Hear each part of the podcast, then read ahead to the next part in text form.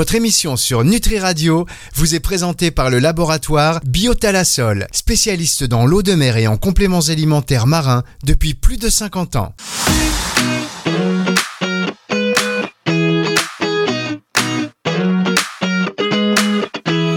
Le plein de vitalité, Nathalie Simon sur Nutri Radio.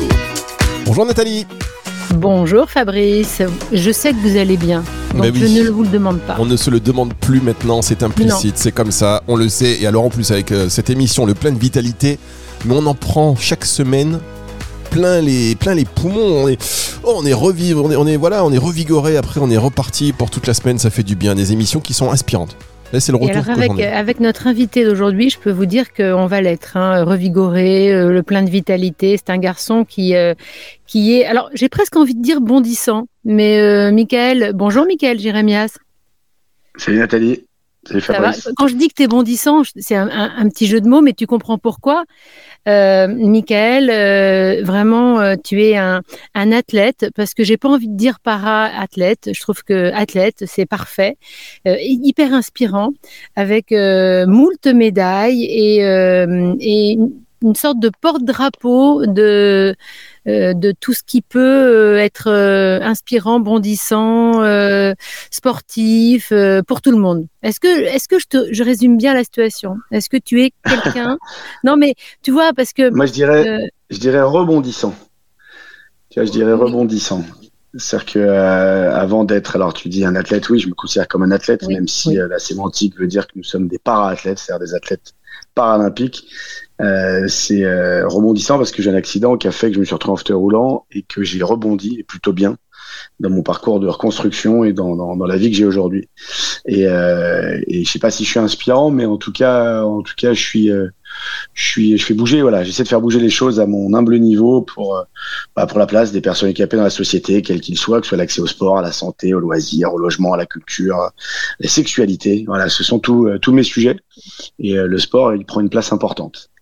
Quatre médailles euh, paralympiques, hein, c'est quand même euh, pas rien, dont un titre euh, en double, c'était à Pékin en 2008. On parle de tennis en fauteuil roulant.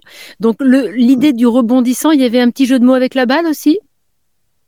Ouais, j'étais joueur de tennis avant mon Bah accident. Alors j'étais pas, je serais jamais devenu professionnel. Donc ça c'est la bonne chose de ce qui m'est arrivé le 7 février 2000, c'est que ça m'a permis de devenir professionnel. Alors pas tout de suite. Il a fallu quand même s'entraîner dur et adapter le tennis debout au tennis assis. Mais euh, mais oui oui, il y a eu il y a eu un rebond, un rebond réussi parce que bien entouré, parce qu'un tempérament optimiste, parce que le sport comme outil euh, d'autonomie, de création de de lien social. Et puis après, euh, bah voilà, un combat depuis 23 ans pour moi, puis maintenant pour les autres, pour être des citoyens de plein droit. Et c'est vrai que le sport, c'est un outil assez formidable et euh, on se rend compte qu'il a changé euh, beaucoup. Euh, il a été un outil politique puissant pour nous permettre d'avoir une, voilà, une vie, une vie pleine, beaucoup, en tout cas plus remplie de droits. Et, et le sport, plus que plein d'autres engagements, a changé vraiment la condition de vie des personnes handicapées dans le monde. Donc, donc c'est un truc comme pour toi, je le sais. c'est partie c'est vrai. vie et pas uniquement, et pas uniquement pour, voilà, pour, pour être en bonne forme physique et, et psychique, mais c'est bien plus que ça, le sport.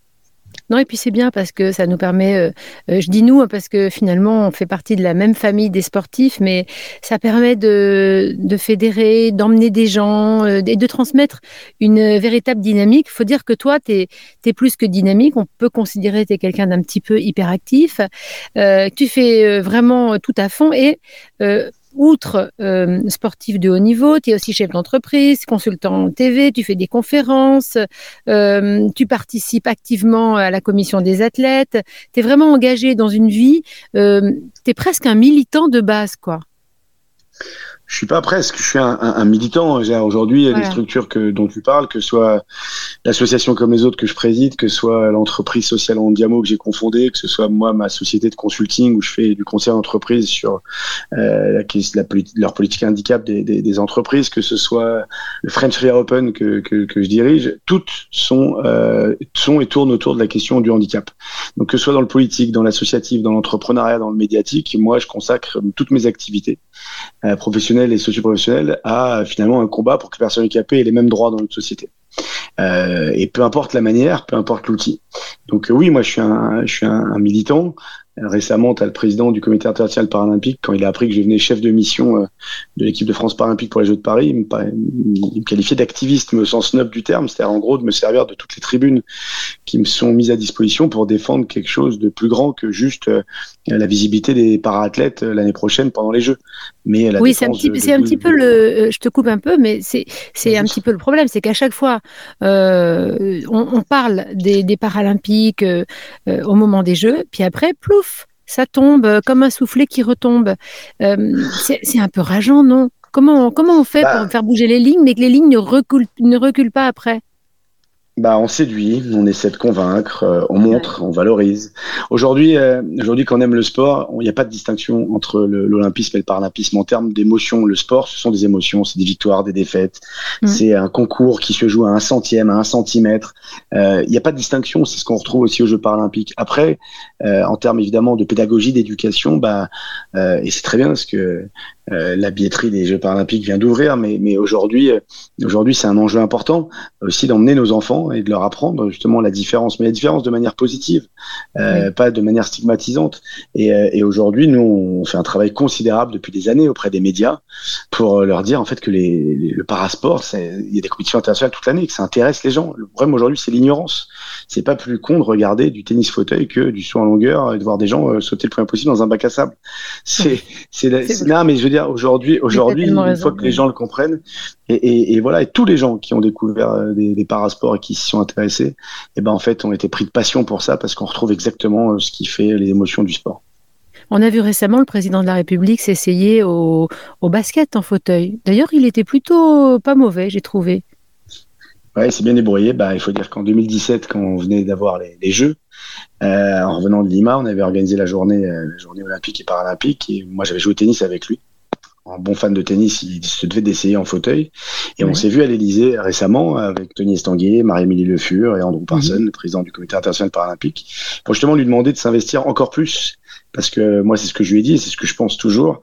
Euh, les Jeux paralympiques pour une société sont bien plus utiles et bien plus importants que les Jeux olympiques en termes d'héritage, en termes d'impact, en, d'impact, en termes de transformation de la société. Et donc euh, on a un besoin d'engagement euh, encore plus important du président, du gouvernement, des institutions. Et donc il est venu à la journée paralympique qui avait lieu à Place de la République le 8 octobre dernier et il a essayé le basket en fauteuil, le tennis de table contre notamment Lucas Créange qui est champion paralympique en, sport adapté. et voilà et aujourd'hui, c'est important d'avoir ces ambassadeurs-là. Effectivement, il a marqué le dernier panier de son équipe. Voilà. Comme ça, pour le, pour le, fun et surtout pour le, pour le beau geste, va-t-on dire. Il y a aussi. Ouais, euh, pour le symbole. Oui, oui, c'est ça, voilà, pour faire le buzz. Euh, il y a aussi du chauvinisme quand on parle de médailles, de jeux. Toi, tu le sais, quand on est médaillé, on, parle beaucoup de, de, vous, de soi. Euh, et là, tu as raison, paralympique olympique, enfin, ou pas en fauteuil, euh, fauteuil, pas fauteuil, ça change rien. Les gens sont à fond derrière les Français. C'est exactement ça, et c'est pour ça d'ailleurs que dans, dans, le narratif qu'on a fait autour des Jeux Olympiques et Paralympiques, on a appelé les Jeux Paralympiques le match retour. C'est-à-dire qu'en gros, euh, le public français va aller aux Jeux Olympiques, ils ont été nombreux, il y a eu pas loin de 10 millions, plus de 10 millions de, de, billets achetés, et, euh, et, vous avez deux semaines entre-temps, deux semaines et demie, où on s'organise, on récupère un petit peu, mais puis euh, les vacances sont pas terminées, et puis là, il y a les Jeux Paralympiques qui arrivent. Mais des Jeux, des jeux réussis sont des Jeux où les athlètes paralympiques brillent aussi, et l'emportent au final. Et donc, effectivement, bah, le chauvinisme, ça va être de voir les médailles des premiers athlètes et français euh, et d'aller les encourager et d'aller se prendre de passion et de les voir à la télé, puis de voir des replays, puis de les, les voir dans les stades. Et, voilà, on espère en tout cas un engouement croissant euh, quant, euh, quant à la mobilisation des Français derrière leurs écrans de télé, radio, dans l'achat de, de, de, la presse papier et puis surtout en allant acheter leurs billets dans les stades. Et pour moi, ça, c'est un enjeu fondamental. C'est que les athlètes paralympiques se sentent poussés, et français bien sûr, mais même étrangers, par, euh, bah, par leur public, parce que c'est ça qui fait la différence, c'est ça qui rend un événement, euh, bah, un événement populaire et, euh, et, qu'on a envie de célébrer. Ça passe aussi par un peu teaser les athlètes, les faire connaître avant, organiser des, des, mini, enfin diffuser des, des, des, petits documentaires sur eux pour qu'on s'y attache, pour qu'on les connaisse. Bah, c'est ce qu'on essaie de faire, mais pour moi, c'est pas suffisant. Pour moi, la clé, qu'est-ce qui fait que tu vas aller euh, acheter un billet? Moi, personnellement, j'ai acheté des billets pour euh, ma famille et moi pour les Jeux Olympiques. J'y vais parce que j'ai envie de vibrer dans un stade avec d'autres personnes en voyant un spectacle. C'est ça qui me donne envie. C'est pas parce que j'ai vu euh, le petit le petit documentaire, le petit reportage un peu larmoyant sur un athlète qui aurait eu tel ou tel accident de la vie et qui, avec force de courage, s'est reconstruit et est un champion. C'est pas ça. Alors, je parlais pas de, de, documentaire de ce style, hein, Michael. Je parlais plutôt de documentaire un peu comme on voit dans Stade 2 où on voit les performances d'un athlète ou d'une athlète et on se dit ah bah oui euh, oui lui à fond lui j'y crois il va peut-être nous rapporter une médaille. Il y a de ça, tu as raison, mais il y en a, il y en a toujours pas assez à mon sens. Mais si vraiment tu veux fédérer et embarquer les gens, c'est de diffuser des compétitions euh, de parasport, comme le font les Anglais. Moi, j'habite à Londres depuis quelques années. Je me suis installé avec ma femme qui est anglaise et, nos enfants. Et ben à Londres, en fait, tu as toute l'année des compétitions de parasport. L'autre fois, je suis tombé sur du rugby fauteuil, du rugby à 13, du rugby fauteuil. Et ben, pour le coup, euh, c'est spectaculaire et ça m'a donné envie d'y aller. La prochaine fois qu'ils viendront à Londres, j'irai le voir dans le stade. Et pas parce qu'on m'a raconté euh, l'histoire ou qu'on m'a montré l'intime de la personne. Quand bien même, ce serait de montrer euh, ce qu'ils font au niveau sportif. Le direct, la retransmission d'épreuves. Oui, c'est ce qui fait qu'on a envie de les voir. Là, oui, l'émotion, la victoire, bah la défaite, le combat, le suspense, c'est ça qui vous embarque. Donc il y a encore, euh, il y a encore du, euh, il y a encore du boulot, mais, euh, mais on peut pas se plaindre. Hein. On est parti à mon époque en 2004 de 15 minutes de retransmission des Jeux paralympiques en différé. Là, on va être à Paris à plus de 300 heures en direct. Donc, donc ça va dans le bon sens. Maintenant, on voudrait que ça aille plus vite et que ce soit récurrent et qu'il y ait un après 2024 et qu'on n'en parle pas que tous les 4 ans, comme tu le disais tout à l'heure. On va marquer une petite ah, pause, Nathalie, si Oui, c'est la pause. Ah, c'est terrible. Vous savez, depuis que Nathalie fait cette émission, on n'a plus qu'une seule pause. il y en avait deux, mais là, Nathalie, Elle n'a pas le temps, Nathalie. Elle n'a pas le temps. C'est ça la vitalité, pas de pause. Une toute petite pause quand même, et on se retrouve dans un instant pour la suite de cette émission sur Nutri Radio. Fermez les yeux, inspirez et connectez-vous avec la vie, la mer, le soleil, plasma marin, algues, oméga 3, collagène Biotalasol est le spécialiste des compléments alimentaires marins, des ingrédients d'origine naturelle, bio ou issus de la cueillette sauvage. Biotalasol puise au cœur de la mer le meilleur et l'énergie indispensable pour votre santé et votre équilibre. Laboratoire Biotalasol, récoltant d'eau de mer et fabricant français de compléments alimentaires marins depuis plus de 50 ans. Plus d'infos sur biotalasol.com.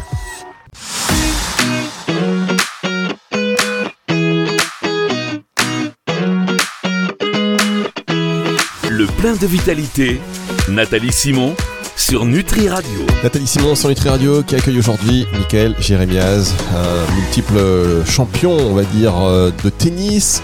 Alors, oui, c'est de l'handisport et vous l'avez dit, Jérémy, le fait que ce soit diffusé, voilà, ça sensibilise les gens. Michael, pardon. Oui, c'est de votre faute, ça, Nathalie Oranthem. Oh, non, non, c'est jamais, non, c'est jamais de ma faute. Est-ce que je peux Vous savez comment il vous balance Bah, Jérémy, c'est le drame de mon enfance. Bah oui, non, mais... petit, mes profs m'appellent Jérémy. Jérémy. Alors, Michael. Michael, euh, juste pour revenir peut-être si vous permettez, moi, je, par rapport à, cet accident que vous avez eu, euh, donc vous aviez 19 ans je crois, est-ce que, pour revenir sur le côté euh, Nutri Radio, je vous parle de, est-ce que l'alimentation, est-ce qu'il y a eu un, l'alimentation a joué un rôle quand même dans votre, euh, en plus de cette volonté, est-ce que l'alimentation a joué un rôle dans votre récupération? Ou reconstruction. Reconstruction plutôt, oui, voilà.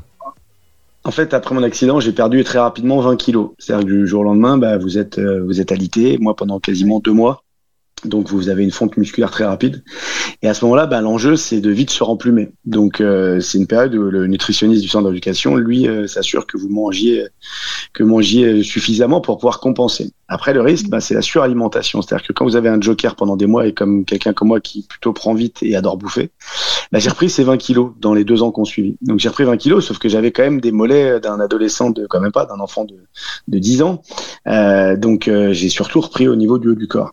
Mais l'alimentation a été un, enjeu de satisfaction, un enjeu aussi de, confiance en soi, parce que qui dit bonne alimentation et sport en parallèle, eh ben musculation qui se développe et être de plus en plus costaud, de plus en plus autonome, parce que pour nous l'enjeu c'est ça. Et après, bah, dans la vie d'un sportif de niveau, une nutrition et jusqu'à la fin de notre vie, même aujourd'hui à la retraite, reste un, incontournable en tout cas de notre équilibre de vie. Et ça, c'est important parce que euh, tu parles d'équilibre. On est tous hein, à la recherche de euh, cette espèce d'équilibre. J'ai l'habitude de dire qu'on vit dans un déséquilibre euh, permanent et on cherche à retrouver l'équilibre. Et je pense que c'est exactement la même chose qu'on soit en fauteuil ou pas en fauteuil. Et, et, je me demandais, parce que je, je te décrivais quelqu'un de plein d'énergie, presque hyperactif, où tu puisais cette vitalité qu'il y a en toi? Comment tu la trouves chaque matin?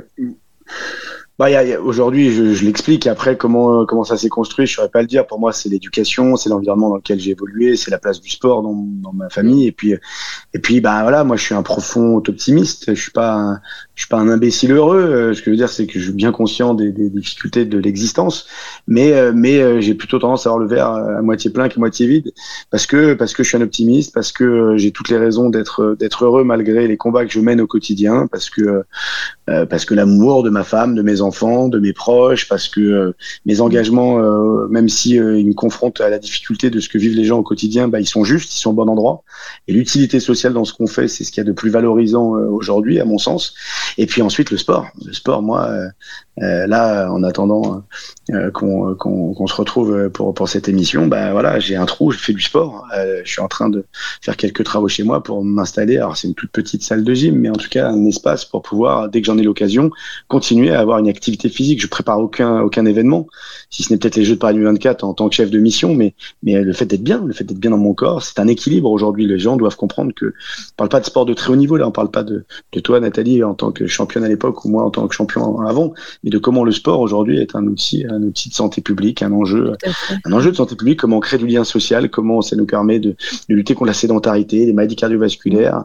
Et puis c'est un outil de bien-être profond, quoi. Moi, j'en suis convaincu et, et, et je pense qu'il y a des réformes profondes à faire dans ce pays, justement sur la place qu'on accorde au sport et non pas au sport de niveau. Vraiment, l'activité ah, physique. Tu as tellement raison. Si, les jeux pouvaient euh, générer euh, tout ça, j'ai toujours peur que on, justement on s'attarde vraiment sur les champions et que le sport de monsieur, madame, tout le monde, qui est si important pour que les gens soient en bonne santé tout simplement, bah, soit un petit peu mis de côté malgré les, belles paroles qu'on entend.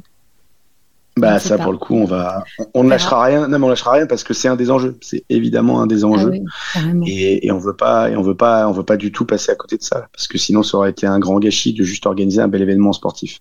Donc ça fait partie euh, ça fait partie de nos combats est-ce que tu, euh, puisqu'on parle de, Paris 2024, est-ce que tu as été un petit peu testé les moyens de communication pour les, gens qui sont en fauteuil, qui ne sont pas valides, euh, pour, pour rejoindre les stades?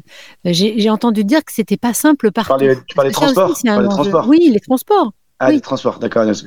Euh, bah, c'est un enjeu, c'est un enjeu. Fin août, j'étais, euh, j'étais à l'initiative d'une réunion avec euh, tous les opérateurs, patrons d'ADP, RATP, SNCF, Île-de-France Mobilité, euh, en présence du ministre des Transports, Clément Beaune, la ministre des Sports, et ainsi que la ministre déléguée au handicap, maire de Saint-Denis. Bon, bref, des acteurs en tout cas qui sont responsables de, de, de, de ces enjeux-là. On vit dans un pays et notamment dans une ville qui est euh, qui est plutôt inaccessible, même très inaccessible aux personnes à mobilité réduite, que sont les personnes en fauteuil roulant, mais mais pas que. Et, euh, et aujourd'hui, euh, bah, il y a plein de choses qu'on peut encore faire dans les dix mois qui viennent. Je viens justement, je retourne à Paris demain pour une commission justement avec les aéroports de Paris pour travailler sur des solutions pratiques qui ne demandent pas des investissements massifs dans les mois qui viennent, mais qu'on veut voir perdurer pour pas que ce soit juste un effet Jeux paralympiques où on a mis voilà un petit peu plus d'entrain pour pour, mm. pour essayer de pallier à, à cette mauvaise image. Mais c'est un enjeu primordial. Donc on travaille aussi sur des solutions de mobilité euh, avec des startups sur ce qu'on peut faire pour aller d'un site à l'autre, d'une gare à un site de compétition à un hôtel. Mais on a une vraie problématique aujourd'hui. Moi j'habite à Londres, c'est pas pour ça que j'ai déménagé, mais c'est bien plus facile de se déplacer à Londres euh, qu'à Paris euh, aujourd'hui. Et pourtant on habite. Tu veux dire de prendre un bus, de, prendre le métro Un bus, un train, un métro. le métro est une option à Londres, même si tout le métro n'est pas accessible. C'est pas du tout le cas à Paris. Le bus, euh, quand vous prenez le bus, vous n'avez pas l'impression que ça fait chier le conducteur et encore moins les usagers. Les taxis, 100% des, des taxis euh, londoniens sont accessibles. Ils ont une rampe, euh, une rampe, une, une, rampe systématiquement dans leur taxi. C'est une obligation légale. Donc de fait, on ne refuse pas une personne en fauteuil roulant, ce qui est loin d'être le cas avec les taxis parisiens. Donc euh, non, non, c'est un vrai, c'est un vrai sujet et c'est à ça que servent aussi les Jeux paralympiques, c'est que ce soit un accélérateur de la transformation euh, nécessaire dans, dans, ce pays. Donc euh, moi, c'est mes sujets, c'est la raison pour laquelle je me suis engagé. C'est pas pour faire la fête au mois d'août, au mois de juillet, au mois d'août en 2024. Je le ferai quand même, bien sûr. Tu me connais, Nathalie, mais, mais, pour le coup, c'est avant tout, c'est avant tout pour que ce soit un outil. Voilà, pour moi, c'est un outil politique ultra puissant. C'est un accélérateur en termes d'accès aux droits des personnes handicapées. Donc, euh, je ferai tout ce que je peux, moi, en tout cas, pour apporter ma contribution, comme je l'ai fait depuis, euh, depuis 7 ans maintenant. On a parlé de, ta vitalité. Euh, c'est quoi aujourd'hui ton, ton rythme, ta routine sportive, Michael? Bah, c'est bien mon sujet, c'est bien mon souci, c'est la notion de routine. Parce que quand vous travaillez beaucoup, c'est dur d'avoir une routine. Et quand je dis travailler beaucoup, c'est pas tant le temps de travail, c'est la mobilité. C'est-à-dire que moi, euh, quand je dois partir très tôt, prendre un train, et que je travaille toute la journée jusqu'à tard le soir, bah, quand j'ai la foi et que euh, je me trouve débrouillé pour trouver un hôtel avec une petite salle de sport, il m'arrive de fois de faire mes, mes séances à minuit, une heure du matin, et de renier un tout petit peu sur mon sur mes heures de sommeil. Après, bah, je viens d'avoir un bébé là qui a six mois, donc euh, bah, c'est très compliqué dans des moments de dans des moments justement où on aurait j'aurais besoin et envie surtout d'être plus près de mes enfants et de mon petit dernier, de dire bah non là je vais aller faire du sport. Mais en tout cas j'essaie dans la mesure du possible dès que j'ai un moment pour moi de faire euh, tout mon rituel de prévention de, de la blessure. Et ça c'est du travail d'élastique quasiment quotidien euh, de, de, prévention des épaules qui sont des pathologies récurrentes chez les personnes en fauteuil roulant.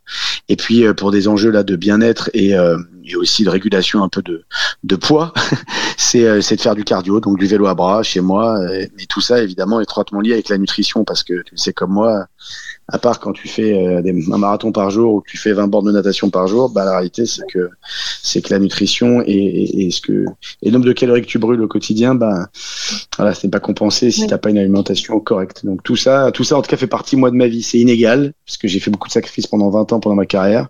Donc, je fais malheureusement ce qu'il faut pas faire. Je fais le yo-yo. Mais, euh, mais j'ai toujours des garde-fous pour, euh, pour justement ne pas partir et dériver trop loin et, et d'être le plus en forme possible parce que j'ai envie de vivre longtemps et bien pour euh, kiffer avec mes enfants et ma femme. Puisque tu nous parlais de, de, Londres et de la différence euh, justement dans les mobilités euh, pour les personnes en situation de handicap en, en, Angleterre, et comment est le regard des gens? Comment est-ce qu'il y a une différence? Il y a une différence. on vit dans une ville hein, vraiment cosmopolite. Ouais, à, Londres versus Paris, Londres est bien plus une ville cosmopolite que, que Paris, contrairement à ce qu'on pourrait croire. C'est pas vraiment un sujet je suis en fauteuil roulant. Quand je vais chercher mon gamin à l'école avec mon fauteuil roulant, c'est pas un sujet. Quand euh, je vais au restaurant avec euh, ma femme et mes enfants ou des potes, c'est pas vraiment un sujet. Euh, le regard qu'on a, ce regard toujours un peu de surprise, des fois de, de, compassion excessive, que je retrouve très souvent en France et notamment à Paris, honnêtement, je le, je, je le retrouve quasiment pas euh, à Londres. Quand j'arrive à la gare Saint-Pancras, qui est l'équivalent de la gare du Nord, je fais la queue, moi, pour prendre le taxi on me laisse pas passer devant, mais parce qu'en fait, on part du principe que je suis un citoyen comme les autres. Par contre, moi j'arrive avec le taxi, le taxi va me prendre. À Paris, c'est l'inverse. On fait pas la queue, par contre, ça fait chier euh, 7 taxis sur 10 de vous embarquer. Donc euh, aujourd'hui, la juste place, la juste place de l'individu et les Jeux paralympiques de Londres ont eu un effet aussi important, c'est juste de connaître son prochain, de s'y intéresser et finalement d'être moins ignorant et donc d'être bah, d'être plus naturel avec son avec son prochain, avec son voisin. Et c'est ça l'enjeu chez nous c'est que ce soit plus un événement de voir une personne handicapée avoir une vie sociale épanouie. Et on en est quand même encore loin. On parlait de, je parle souvent de la différence, euh, puisqu'en ce moment je parle beaucoup de mon vitiligo et qui fait un peu parler les gens, les enfants. je disais, mais en fait, quand on a une différence physique, euh, euh, voilà, qui, est visible, hein, donc vitiligo ou fauteuil, on est quand même capable de déconner, capable de penser, capable d'aimer, capable de tout, quoi, de travailler. Et je comprends pas réellement la, le regard un peu curieux ou malsain que peuvent avoir les, gens là-dessus. Ça, te parle? Il y a deux choses, c'est-à-dire qu'en fait, d'abord, ça serait si le bonheur euh, dépendait de la pigmentation de ta peau ou de ma capacité à mettre un pied devant l'autre. Si le bonheur dépendait que de ça, mais 99% de l'humanité serait malheureuse. Donc, euh, donc ça, c'est la première des choses. Et la deuxième, bah, en fait, c'est l'ignorance. C'est l'ignorance, c'est-à-dire qu'en réalité, euh, ça n'est qu'objet de fantasmes et de peur. Quelqu'un qui voit, alors je retiens jamais le nom là-dessus, la maladie de peau dont tu parlais là. ah, le vitiligo, c'est joli comme nom d'ailleurs. Voilà, c'est très joli, c'est très joli. On pourrait complètement faire une jolie. Eh ben, cette pathologie-là, ça renvoie à uniquement des peurs, des fantasmes, euh, de comment on vivrait avec. Le, la, paraplégie, c'est pareil. Alors évidemment, c'est pas ultra réjouissant euh, de passer sa vie assis dans un fauteuil roulant dans un monde qui est de, particulièrement inaccessible. Mais, mais encore une fois, qui peut savoir ce que c'est de vivre au quotidien, à part les personnes concernées directement? Donc, on, on vous demande surtout, en fait, de, de, de, de nous faire confiance, de nous écouter d'apprendre à, découvrir l'autre et d'arrêter de fantasmer sur ce qu'est notre existence au quotidien, arrêter de décider pour nous, arrêter de savoir pour nous. On est des grands garçons, on est des grandes filles, euh, on n'est pas des illuminés, même si on est des, des, des, joyeux de rire. Il n'empêche que, il n'empêche que voilà, les sachants ont beaucoup à vous apporter sur ces sujets-là. Et les sachants, pour moi, sont les personnes concernées tout d'abord. Fabrice ah, dit, ça commence. Est quoi? Il est quoi? Je suis quoi quoi je suis quoi et en même temps je me dis ça toujours pareil ça démarre à l'école. Euh, il faudrait qu'on c'est dans l'éducation l'acceptation de la différence euh, par l'handicap par euh, plein de choses. Et voilà ça fait partie des peut-être aussi des, points d'amélioration. En tous les cas merci beaucoup Michael Jérémias d'avoir été avec nous aujourd'hui. C'est un super partage. On est vraiment content de, vous avoir. Et on a vu que vous avez un petit carnet d'adresses très sympa. Donc hors antenne on voit ce qu'on peut faire pour Nutri Radio, bien évidemment. Merci beaucoup et bonne chance hein, pour votre. Merci et on te laisse retourner euh, terminer ta séance de cardio. Et, bonne chance pour votre lobby pour les, pour les jeux, euh, parce que c'est vrai que c'est un, vrai enjeu. Et comme vous l'avez dit, les installations, tout ce qui sera fait, ça va servir après, euh, contrairement à certaines installations qui après ne servent plus. Et allez, et allez acheter vos billets. Allez acheter vos billets. Allez encourager les athlètes français aux Jeux paralympiques. Et en plus, vous verrez, vous n'allez pas du tout vous ruiner parce qu'il y a des, billets à partir de 15 euros. Ça va être magique. Allez-y et allez-y en famille. Et ben voilà, le message est passé. Merci à vous. Merci Michael, salut. À très bientôt. Ah ben voilà encore une émission que vous allez pouvoir écouter, réécouter en podcast à partir de 18h ce dimanche pour vous régaler. Merci beaucoup Nathalie. Merci à vous, Fabrice. Salut. on va encore se retrouver la semaine prochaine avec un, autre invité. Surprise, mais qui sera tout autant motivant, tout autant inspirant pour faire le plein de vitalité. C'est le retour de la musique tout de suite sur Nutri Radio.